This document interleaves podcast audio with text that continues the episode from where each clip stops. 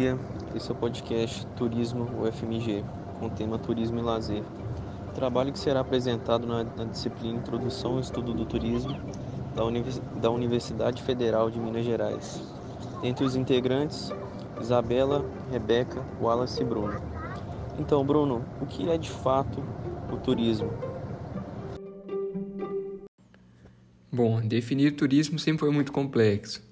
O turismo apresenta uma multiplicidade de conceitos, de definições, campos interdisciplinares de estudos e de pesquisa, como é o caso das vertentes que consideram o turismo apenas como uma atividade de lazer.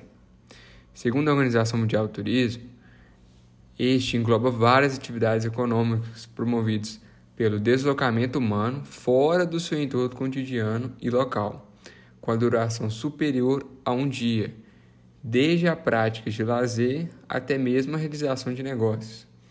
Entretanto, diversos autores priorizam outros elementos na conceituação do tema, como o fator de deslocamento, os limites geográficos, a mobilidade, o conhecimento e até mesmo as próprias relações pessoais envolvidas no turismo.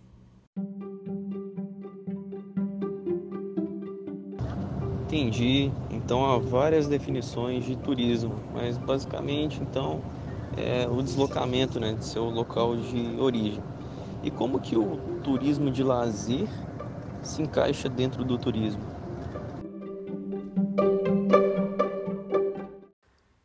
Primeiramente, devemos definir o lazer. O lazer é nada mais que momentos de realização de atividades espontâneas, tomadas sem obrigações do trabalho, da família ou do cotidiano. Como exemplo, atividades residenciais, que incluem a simples leitura de um livro até mesmo viagens de um ou mais dias dentro do seu território. O turismo, o lazer e o tempo livre se relacionam. Algumas atividades de lazer podem ser classificadas como turísticas, especificamente as recreações realizadas fora dos limites domiciliares que duram mais de um dia até um ano.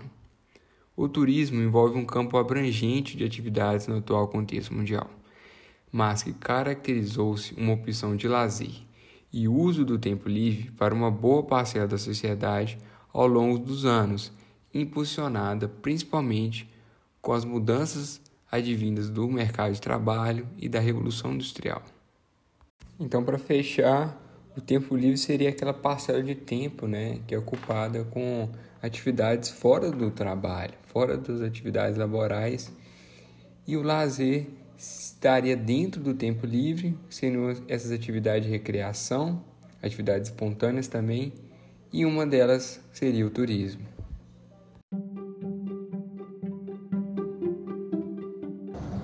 E a questão do tempo livre e tempo de lazer, qual, qual, qual é a diferença final entre os dois?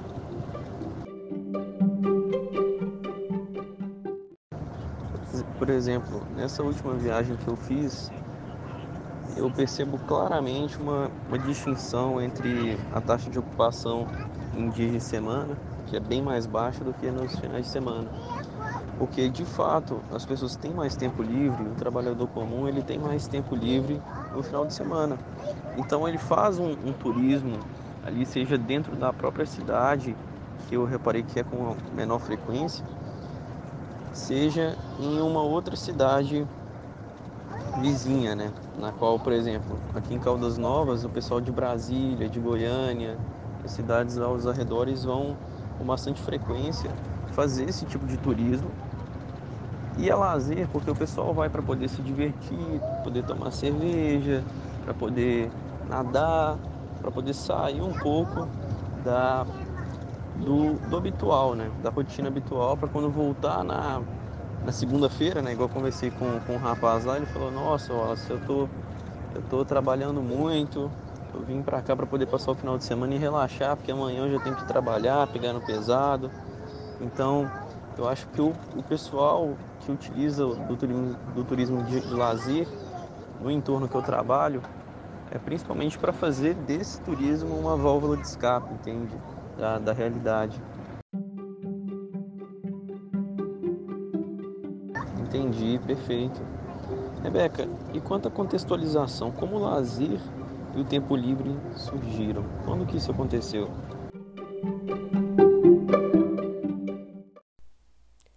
Primeiras experiências notórias com o tempo livre, o turismo de lazer, surgiram no Império Romano, principalmente durante a Pax Romana, em que várias estradas foram pavimentadas, cerca de 50 mil, além de ter o exército protegendo essas estradas, o que tornou as viagens muito mais rápidas e seguras.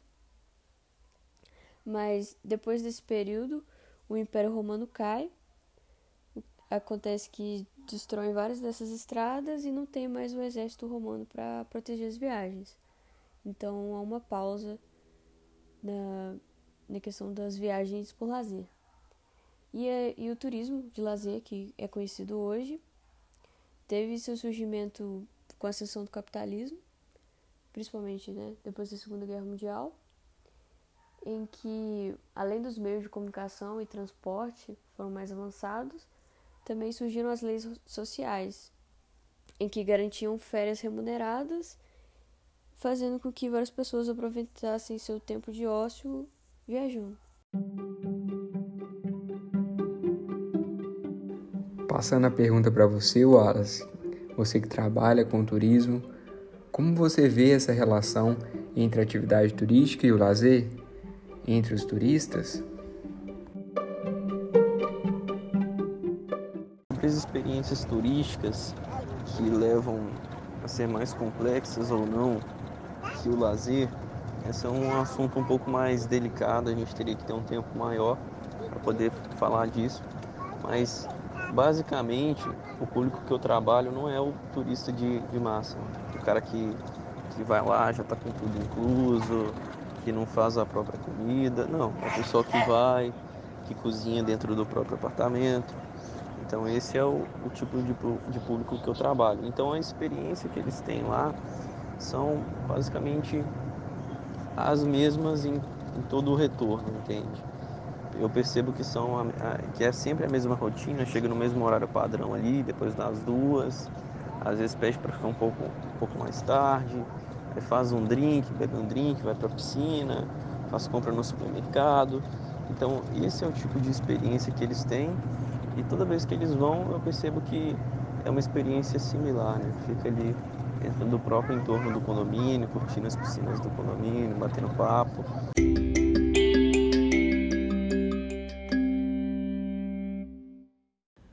Por fim, encerramos nosso podcast e desejamos a todos um bom dia.